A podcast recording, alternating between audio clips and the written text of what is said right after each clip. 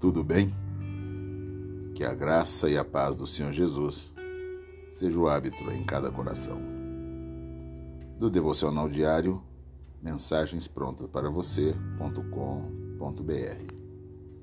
O tempo. Para tudo há uma ocasião, e um tempo para cada propósito debaixo do céu. Tempo de calar, tempo de falar. Eclesiastes, capítulo 3, do versículo 1 e o versículo 7. Nem me lembro mais em quantas vezes eu deveria ter ficado calado. Deveria ter fechado minha boca, mas acabei falando. Em muitas ocasiões eu já até disse algo para logo em seguida pensar: mas por que eu fui dizer isso? Por que eu fui falar isso? Porém, já era tarde. Você já esteve numa situação onde queria dizer algo bonito e, ao invés disso, disse uma coisa mais idiota do mundo? Ridículo.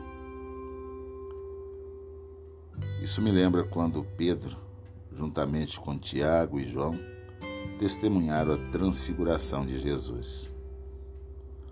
O rosto e as roupas de Jesus brilharam subitamente com o sol. E Moisés e Elias apareceram e falaram com Jesus. Como a conversa estava fluindo, Pedro deixou escapar. Mestre, é bom estarmos aqui. Marcos capítulo 9, versículo 5. Marcos inclui esse interessante comentário. Ele não sabia o que dizer, pois estavam apavorados. Sim, Pedro não sabia o que dizer. Aqueles discípulos estavam apavorados mediante o que via. Versículo 6. Mas Pedro ainda não havia terminado. Impulsivo, sanguíneo, ele disse: Façamos três tendas, uma para ti, outra para Moisés e outra para Elias. Versículo 5. Eu me pergunto se Moisés não se virou para Jesus e perguntou: Quem é esse cara?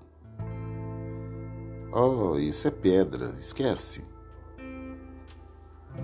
Como os nossos pensamentos podem facilmente aparecer em nossas mentes nos fazer falar sem pensar. Mas como é bem melhor pensar por um instante e perguntar a si mesmo antes de falar? Essa é a coisa certa a dizer? Será que isso é uma afirmação apropriada para se fazer nesse momento? Ou até mesmo, será que isso glorifica o Senhor? Como diz o velho provérbio, né? um adágio popular. É melhor ficar calado e ser considerado um tolo do que abrir a boca e fazer com que todos tenham certeza disso. Há um tempo para falar, há um tempo para calar. Senhor, em nome de Jesus, ensina-nos, ó Senhor Deus amado, a fazer a leitura do nosso tempo colocando em nossos lábios palavras de sabedoria para serem pronunciadas no tempo certo.